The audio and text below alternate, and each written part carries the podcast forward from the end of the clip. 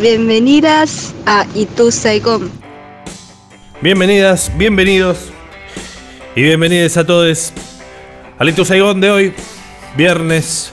¿Qué pasó en Buenos Aires? Che, ¿qué pasó en el oeste? ¿Qué pasó en Itu Saigon? ¿Hace calor o qué? Hasta las 5 de la tarde, hasta las 6 de la tarde, perdón. Voy a bajar un poquito el micrófono porque está ahí que satura. Mi nombre es Tebo Lozazo. Estás en radiolaciudad.com.ar. Estamos un poco tristes, un poco emocionados, un poco al borde de las lágrimas. Estamos despidiendo un compañero en Radio La Ciudad. Se fue un poeta, se fue una gran persona. En Twitter fue en mi timeline uno atrás de otro mensajes, mensajes, todos recordando a Roberto Palo Pandolfo frases, pedazos de canciones. Madres de Plaza de Mayo también hizo llegar un mensaje muy, muy cálido para despedir a uno de los grandes del rock nacional, ¿eh? ni más ni menos, Palo Pandolfo. Así que en el programa de hoy se lo vamos a dedicar un rato por lo menos a Palo Pandolfo. También vamos a poner el segundo capítulo del Chelsea Hotel. Una historia que transcurre en ese hotel de Nueva York, donde pasaron absolutamente todos. Desde Mark Twain, que estuvo viviendo ahí, hasta Oppenheimer, el de la bomba atómica, hasta Bob Dylan, Dylan Thomas, toda la movida de Lou Reed. Un hotel de bohemia, de música, de poesía. Al final del programa vamos a contar un cuentito de Michel Onfray del libro El deseo de ser un volcán, que habla de la danza, del bailarín. El deseo de ser un volcán es un diario de dos tomos que entre grandes citas y un montón de erudición, Michel Onfray plantea un hedonismo un poco anárquico y un poco social también. O sea, no un hedonismo simplemente de comer caviar y de vivir la gran vida mientras otros se cagan de hambre, sino un hedonismo un poco reconciliado con la idea de humanidad. Mirá, lo dije bien, ¿eh? Ni yo me lo iba a creer. Vamos a arrancar el programa hoy con una canción de palo de la época de Don Cornelio. Una versión en vivo. Con su voz cerquita, con su guitarra criolla. Que lo escuchamos así. Esto es Itu Saigón, señores. Hasta las 6 de la tarde. En radiolaciudad.com.ar. Salud, palo. Donde quiera que estés.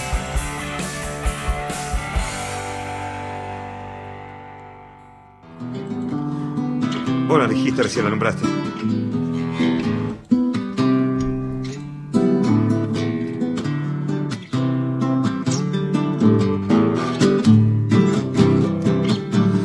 Parado aquí, escucho las voces, son cantos de gloria, sonidos secos, son ríos huecos controla mi memoria. Ah, cenizas y diamantes, cenizas y diamantes. Ah, doblando aquí, confundo los colores, son resplandores divinos en esa oscuridad. Fuego más velocidad la tumba del camino. Oh, oh, cenizas y diamantes, cenizas y diamantes, cenizas y diamantes, cenizas y diamantes. Saludo y pateo la mirada del dolor que mis sueños sobrevuelan hasta vos. Ah, hay un túnel, una luz, una salida. Hay tres pájaros, espejos en caída. Un sabor que nace de tu respiración, amargo amor, cenizas y diamantes, pasión, amargo amor. Hermoso, eh. Palo. Andrés Baida, Cenizas y Diamantes. Ahí estaba la voz de Palo. Muy a menudo, eres una antorcha con llamas que vuelan alrededor como trapos encendidos. No sabes si las llamas van a traer libertad o muerte. Si van a consumir todo lo que debes amar. Si quedarán solamente cenizas y confusión. ¿Qué pasa en el abismo de la tormenta? Ahí, la ceniza sujeta la gloria de un diamante, estrella matutina de un triunfo eterno. Esto dice el poema que la protagonista de una película de 1958, que es la que inspiró a Palo a escribir esta hermosa canción de Don Cornelio. Lo escuchábamos en vivo el año pasado en la radio, ese lugar que tanto le gustaba. Cenizas y Diamantes de Andrei Guaida era un policial romántico, ponele, eh, protagonizado todo un mismo día, 8 de mayo de 1945 en Polonia. Es el mismo día del final de la Guerra Mundial. En la peli tiene un, cameo Roman Polanski, uno muy joven. Un Polanski que casi no lo, no lo ves, no lo reconoces. Bueno, en la película hay un par de soldados que llegan hasta un hotel perdido en un pueblito, donde tienen que matar a un ruso. Pero en el medio, bueno, uno de ellos, se llama Masiek, que le decían el James Dean polaco, se enamora de una chica, como no, y todo el plan parece tambalear. El título de la peli, Cenizas y Diamantes, hace referencia también a la sublevación de Varsovia, cuando los polacos luchaban contra los nazis que estaban ocupando la ciudad, y desde las alcantarillas la resistencia se armaba y pasaba por los distintos túneles buscando doblegar la fuerza enemiga. Por eso Maciek, el James Dean, usa unos anteojos de gafas oscuras porque su vista quedó dañada luego de pasar tantos días en la oscuridad de las alcantarillas.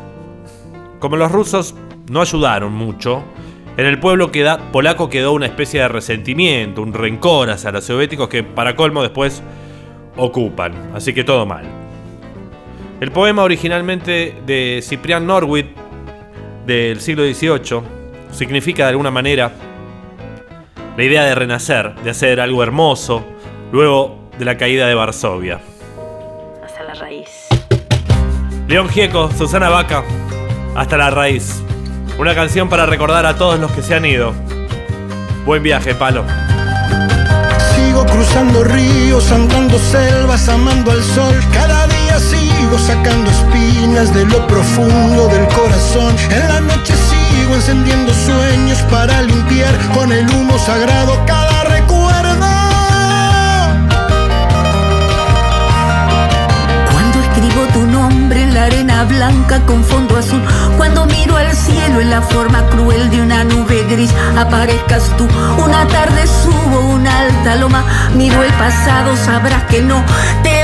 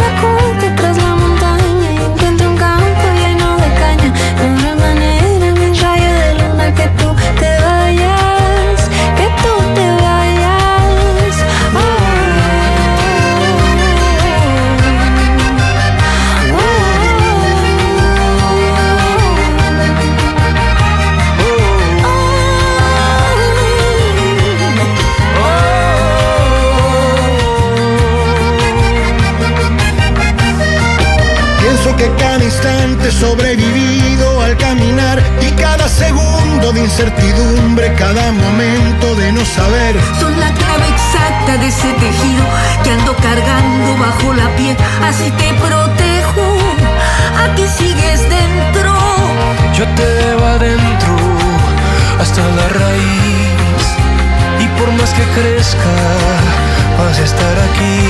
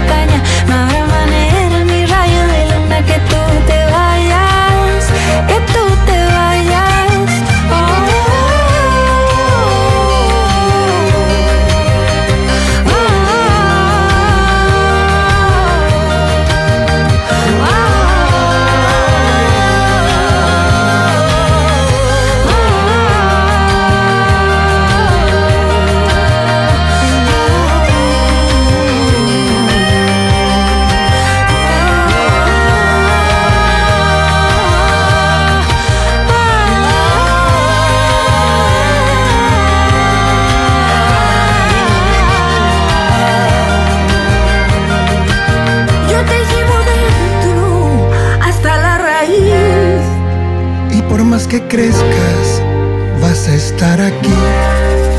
Aunque yo me oculte tras la montaña y encuentre un campo lleno de caña, No habrá manera, mi rayo de luna, que tú te vayas. que tú te vayas. En la voz principal León Gieco y Susana Vaca de Perú. También están Silvina Estrada de México, Nanán de Brasil, Michicat de Puerto Rico y un montón de músicos más en este Playing for Change de Hasta la Raíz, una canción de La Furcada. La Furcada de, así se dice. Lo que escuchamos es una producción de Palo Pandolfo, instrumental, se llama Visitantes. Y vamos a leer algo de la Estrella Primera, el libro de poemas de Palo Pandolfo, editado en el 2014. No era raro que Palo se pusiera a leer poesía en el Paracultural, o en el Rojas, o en La Luna, después de sus shows. En este caso reúne poemas del 2005 al 2013. Poemas que hablan de espiritualidad, que hablan de lo místico, como un eje central de su obra.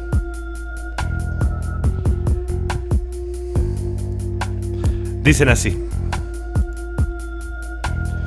Blanda cama, cuerpos relajados, maravillados, antes húmedos, después del canto del gallo, cerca del sol, el rumor de la autopista, grillos y sapos y el jadeo de los amantes dormidos.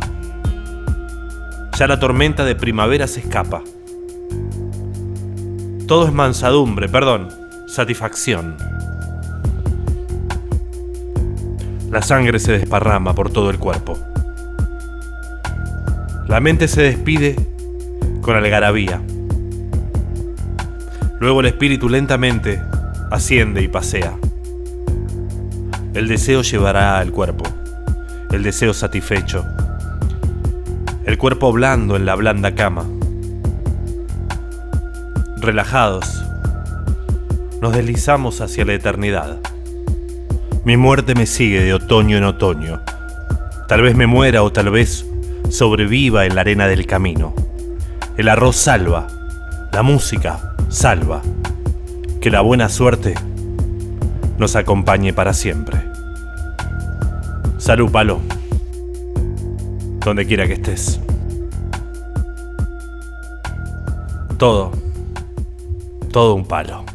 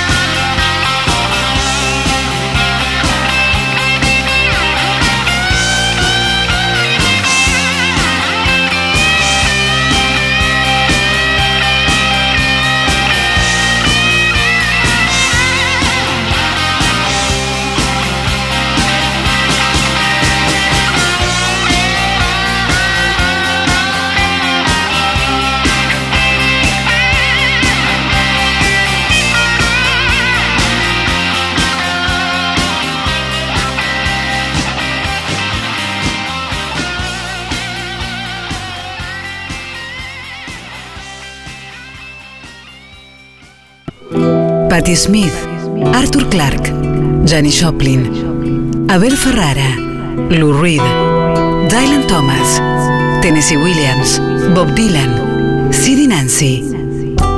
At the Chelsea Hotel. Bienvenidos al Chelsea Hotel. Down at the Chelsea Hotel. Aquí viven las leyendas.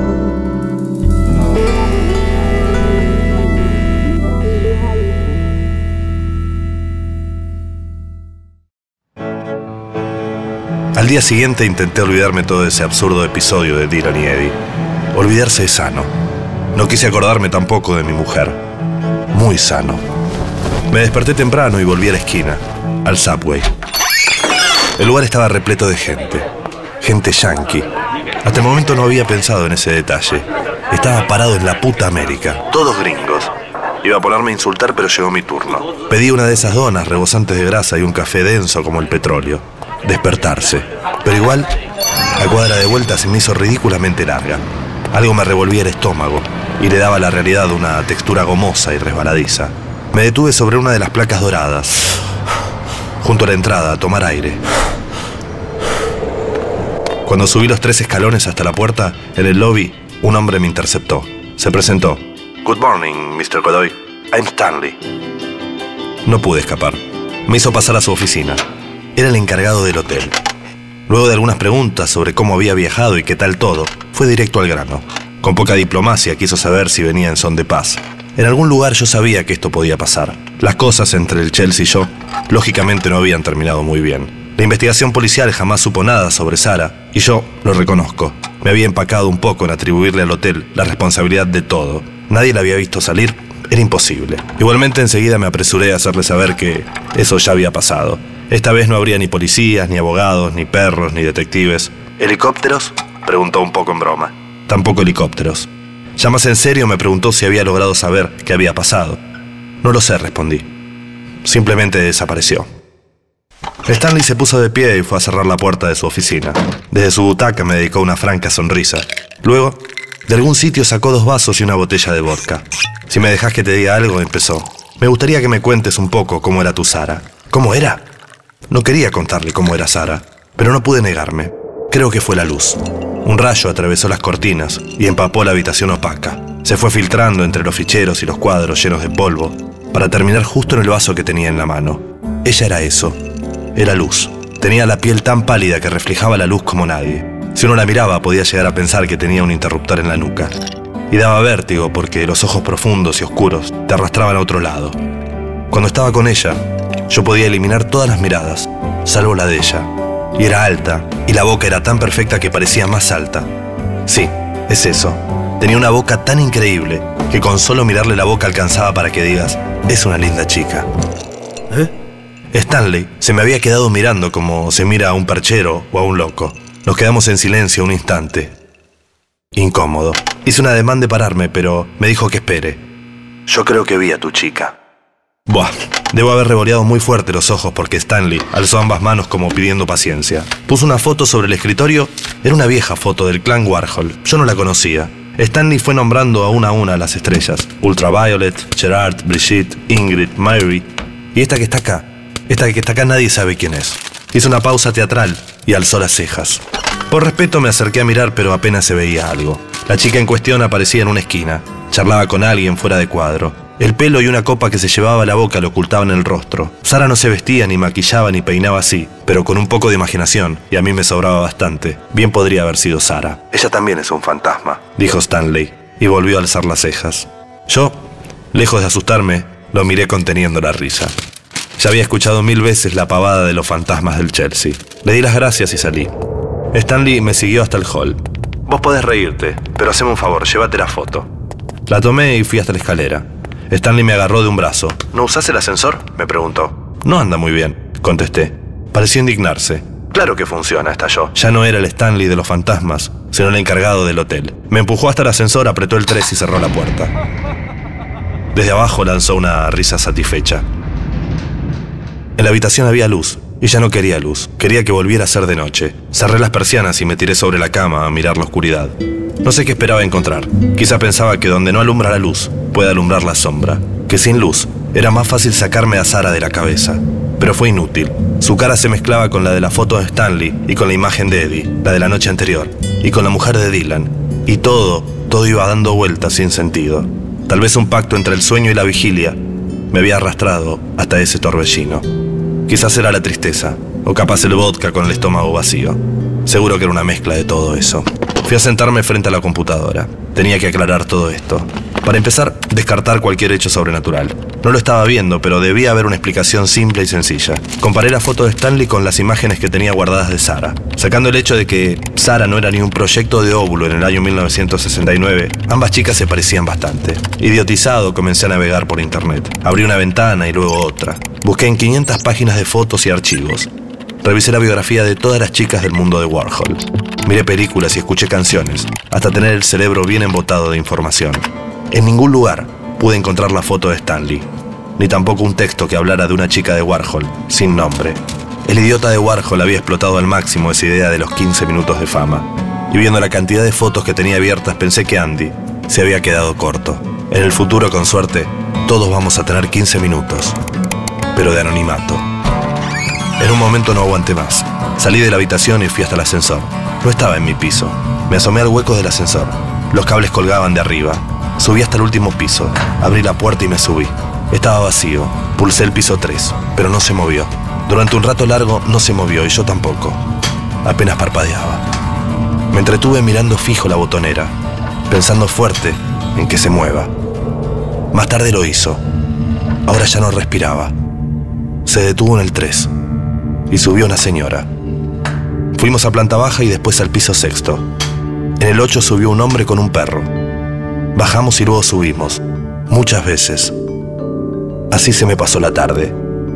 En mi cabeza resonaba la última canción que había escuchado, pero sospecho que inconscientemente estaba esperando encontrarme con el viejo hippie. Estaba un poco hasta las bolas de Sara, del Chelsea y del insoportable Dandy Warhol. Chelsea Hotel.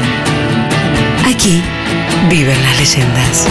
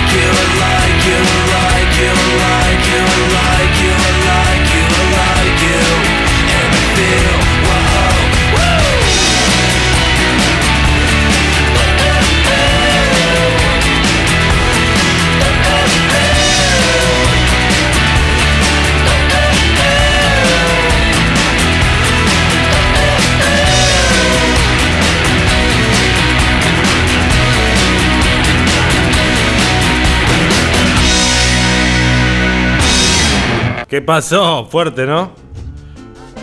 Eran los Dandy Warhols sonando aquí en E2 Saigon en radiolaciudad.com.ar y antes escuchábamos un fragmento, el segundo capítulo de una serie que vamos a estar entregando viernes a viernes. En este caso el segundo, hace dos semanas pusimos el primero y alguien me preguntó en el 1169265570 si íbamos a seguir poniendo cómo seguía la serie y bueno, me animaron a hacerlo. Así que sí, viernes a viernes vamos a estar disfrutando la historia. Bueno, yo ya la disfruto porque yo ya la, la escribí y la conté de este muchacho que llega al Chelsea Hotel a buscar una exnovia que se ha perdido. En este viernes soleado acá en Buenos Aires, en el oeste, en el corazón del oeste, seguimos recordando a Palo Pandolfo.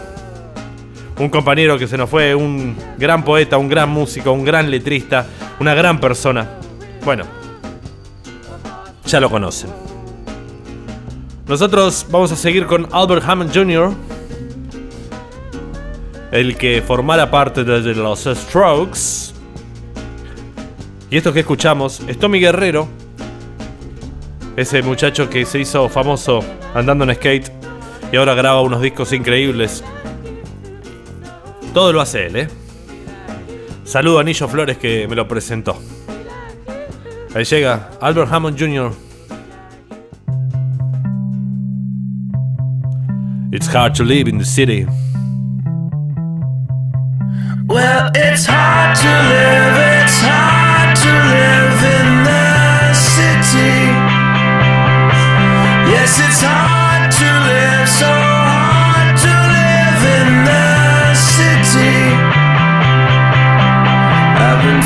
for blocks, and I wish that you would stop and tell me your name. But I couldn't understand what you told me as you ran away. So just lay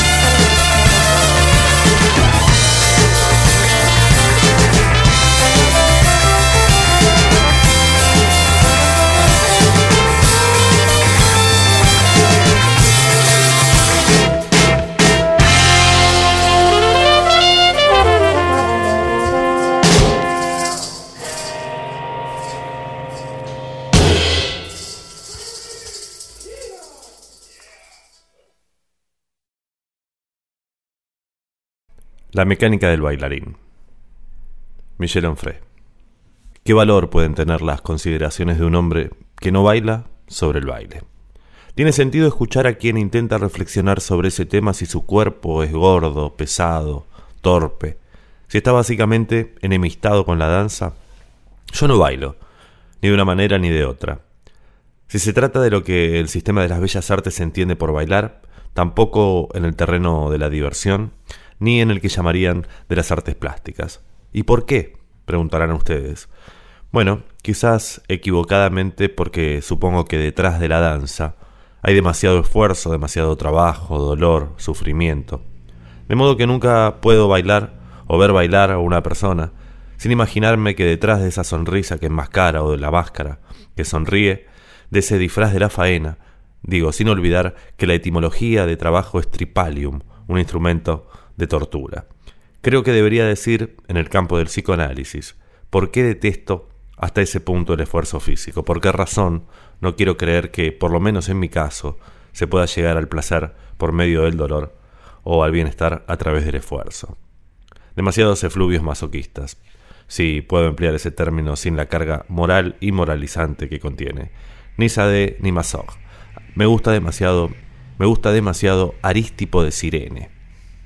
¿Cuándo y en qué momento de mi vida me reconcilio con el músculo que trabaja?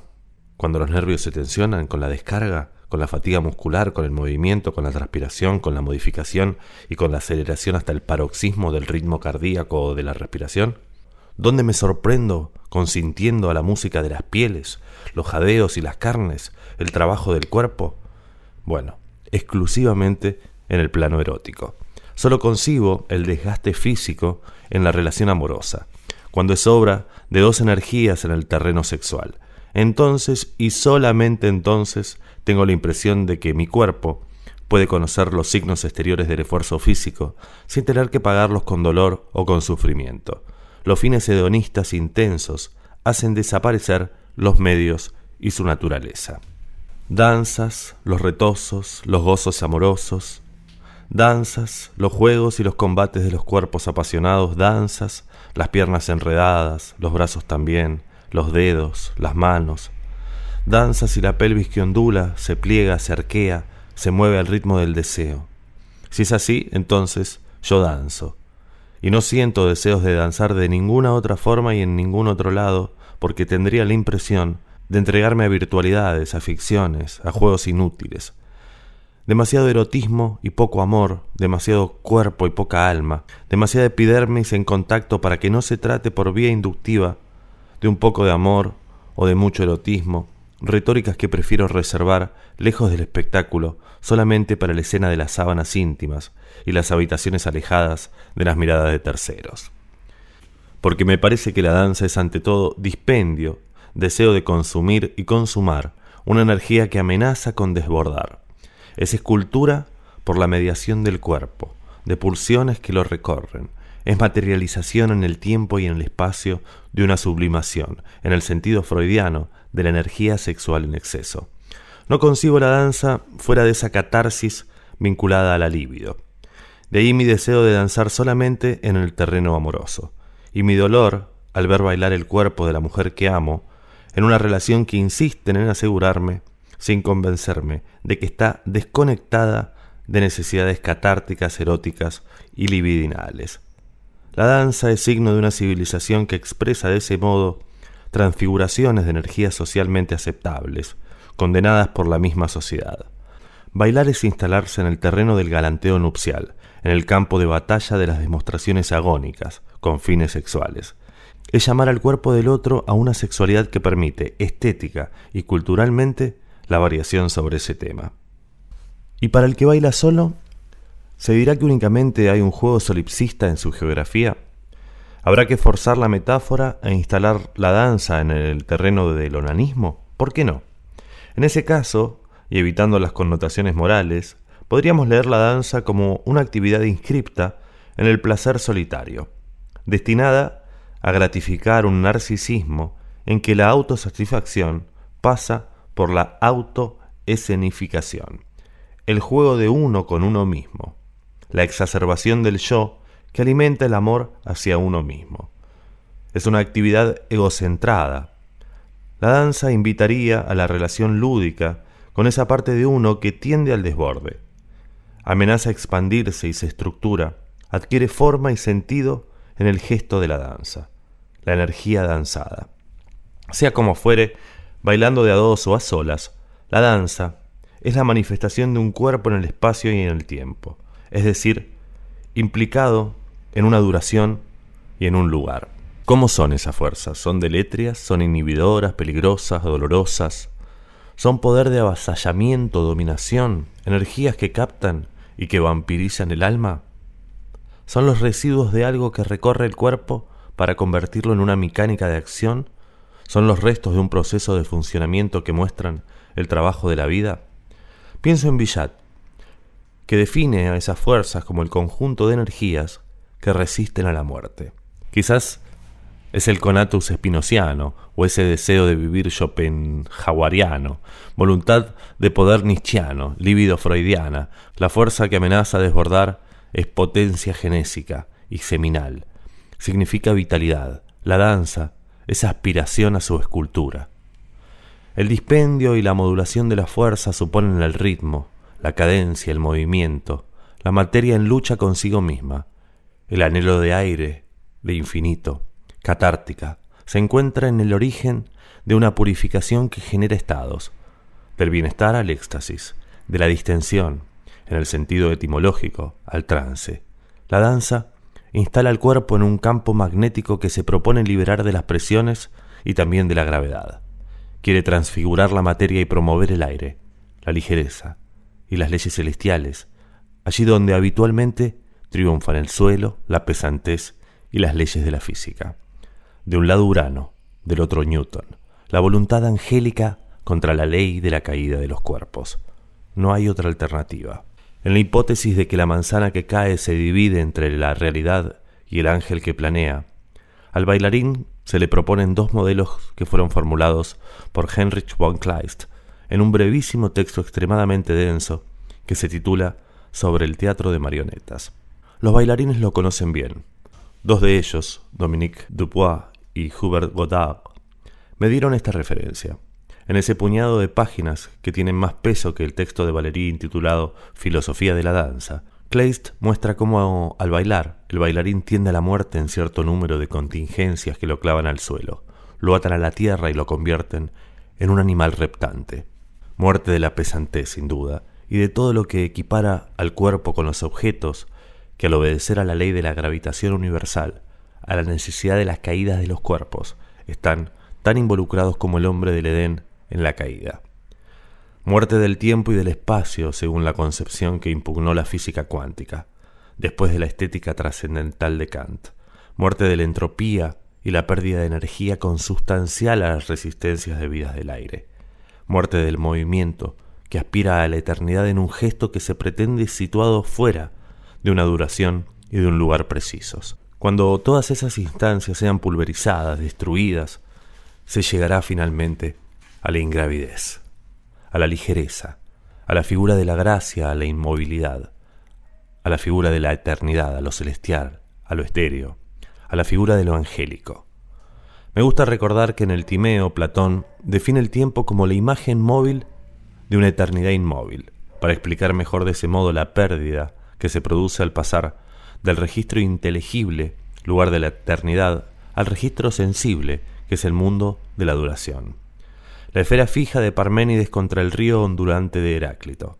El bailarín, que por naturaleza y después de la caída es un hombre de la tierra, de lo sensible del mundo, es atraído hacia abajo por la pesantez de su carne y su materia, pero también por su conciencia, que en tanto tiende a los objetos, se vuelve más pesada en virtud de la carga inducida por la intencionalidad.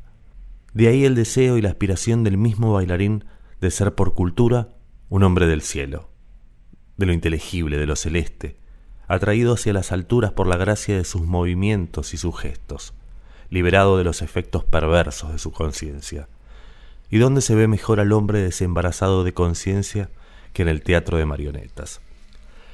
Kleist sostiene que las muñecas mecánicas tienen más gracia que las bailarinas justamente porque carecen de conciencia, de inteligencia, de razón, de intencionalidad. De tal modo que en ellas el centro de gravedad, cuestión esencial para todo bailarín, no está en la conciencia que lo aprisiona, es decir, donde ella se encuentra, sino en un punto físico, en el órgano, en la carne, en la materia. Así, vaciado de conciencia y colmado de materia, el bailarín evita los parasitismos derivados de la afectación que traba siempre el movimiento hasta el punto de volver imposible la gracia. Ventajas de una mecánica sobre la metafísica. El cuerpo del bailarín debe ser un títere mecánico, una máquina descerebrada que apunta al orden antigravitatorio. Debe ignorar la inercia, debe ignorar la materia, porque el suelo es el fracaso del bailarín. Habrá que recordar que la caída que narra la mitología cristiana no se debe a una manzana, que esto va a ser un tema de Newton, sino al fruto del árbol del conocimiento. De modo que querer saber provoca la caída, desear conocer hace sucumbir. ¿Qué mejor metáfora para explicar que el bailarín, para evitar el suelo o el destino de la serpiente, que es reptar, arrastrarse entonces por la tierra e ignorar el espacio?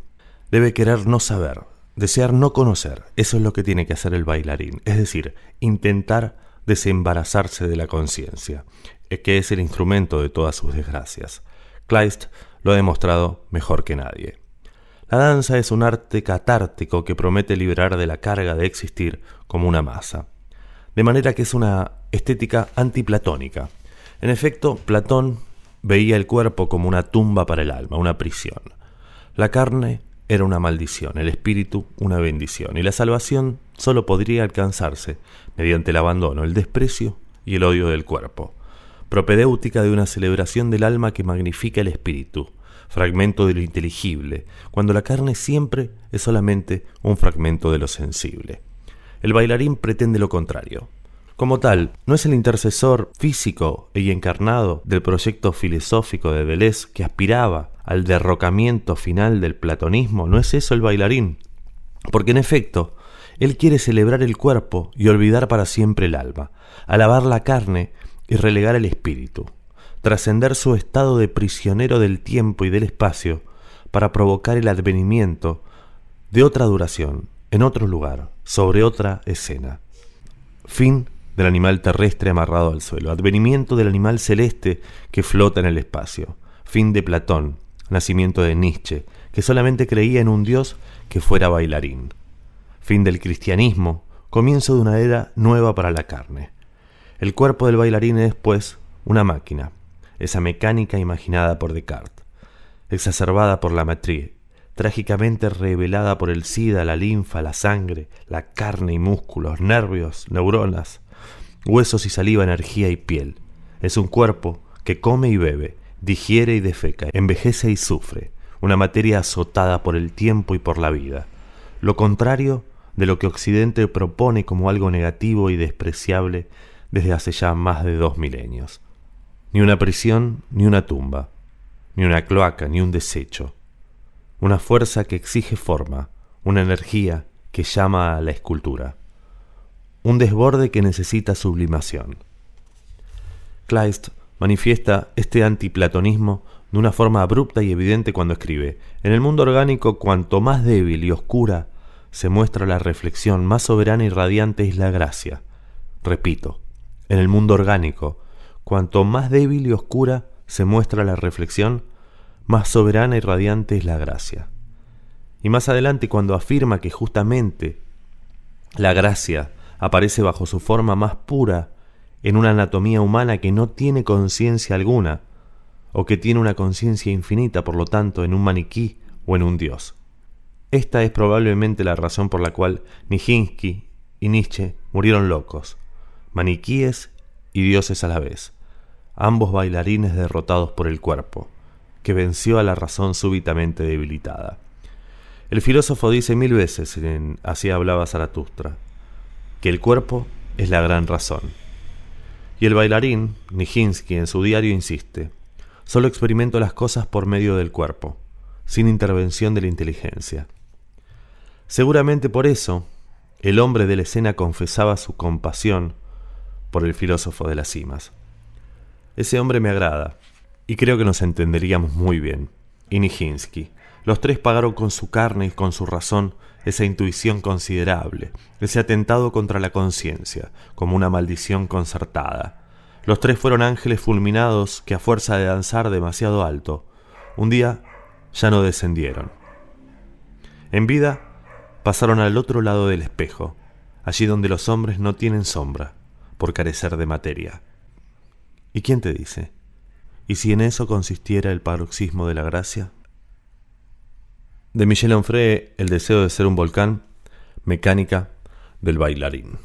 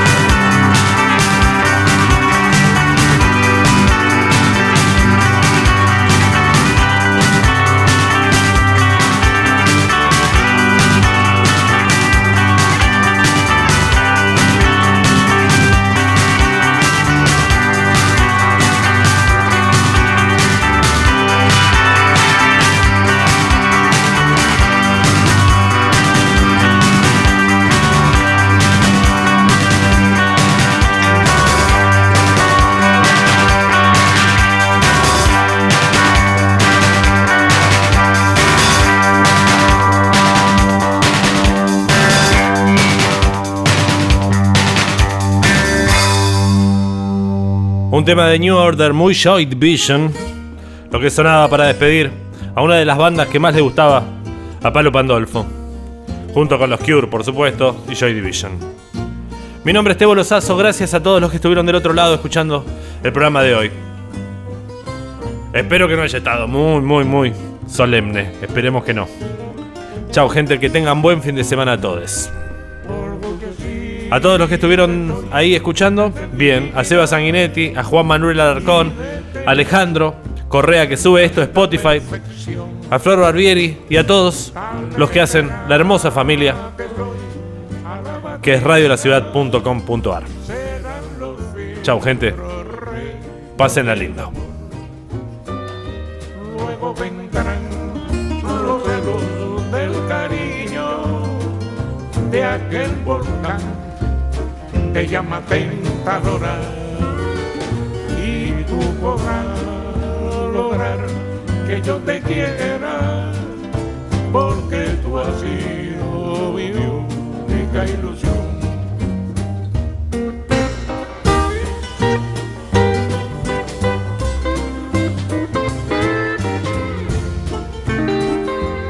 Esto fue Y tu Saicom.